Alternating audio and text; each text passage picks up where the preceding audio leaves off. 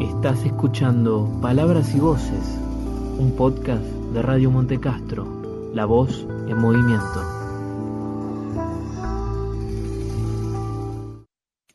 ¿Qué sacar en claro de esta cuarentena? Quizás pensar más en cambiar que en temblar muertos de pena. Los coches no truenan, las fábricas no envenenan, paralización. El planeta por lo menos respira un rato a pleno pulmón. Mientras el humano buscando la solución, la cura, espero que sea también de humildad. Lo único que importa tiene un nombre, sostenibilidad ambiental y económica en todas direcciones. Si ser solidarios es la obligación, a ver qué hacen las corporaciones. Si algo sirve esto es para ver las prioridades, que no somos inmortales, el planeta da y el planeta quita a partes iguales. Somos animales y naturaleza es sabia. Solo espero que a la empatía no la pise luego nuestra rabia. Que esta situación precaria nos haga valorar el día a día, ese que ahora no tenemos. La rutina que nos aburría ahora la echamos de menos. Dejemos de ser tan memos y pensemos que más que acumular importa ver caminos nuevos.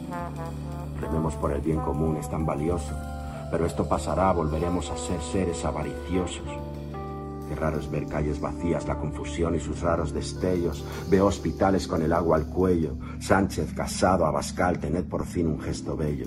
Quitaros el sueldo, dárselo a ellos. El virus se irá y llegará septiembre.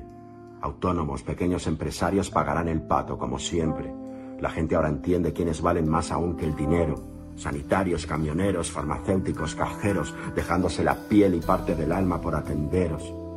Pero cuando el virus se vaya y no vuelva, cuando se le venza, la derecha o la izquierda os seguirán tratando como mierda y me da vergüenza. Esta oración va por las víctimas, por sus familiares, por esos que siguen ahí fuera sin hogares, por quien no tiene ni pa'l mercadona, para el que está asustado y enfermo, por quien vive con su abusador y ahora mismo sabe lo que es el infierno. He visto aplausos y música en balcones, cantando el sobreviviré, yo también lloré viendo esas reacciones. Pero por favor, aprendamos algo cuando acabe esta partida. Si sacamos ahora lo mejor de nosotros, sigamos sacándolo de por vida.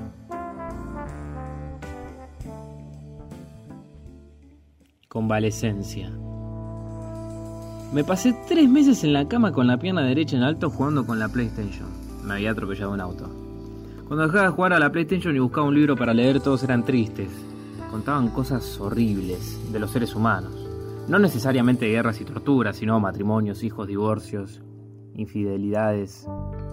De modo que volví a la PlayStation. La literatura es un residuo. Me pasé tres meses en la cama con la pierna en alto jugando con la PlayStation. Me había atropellado un auto. Cuando dejaba de jugar a la PlayStation y encendía la televisión, todas las cosas que veía eran horribles. Asaltos, asesinatos, violaciones, guerras, chismes, pornografía. De modo que volví a la PlayStation. El televisor me lo había regalado una amiga y nunca lo había encendido antes.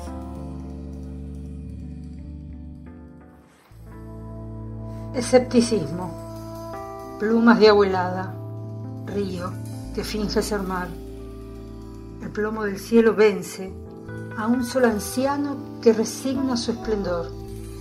Estoy ahí, inclaudicable, soportando, conteniendo los embates. Me atrinchero en mis recuerdos antiguos, cuando el aire era dulce, cuando la brisa nos hacía volar y creíamos que Dios era un amigo. Escepticismo de Olga Canetti en la voz de Estela Maris Leone Gerasi.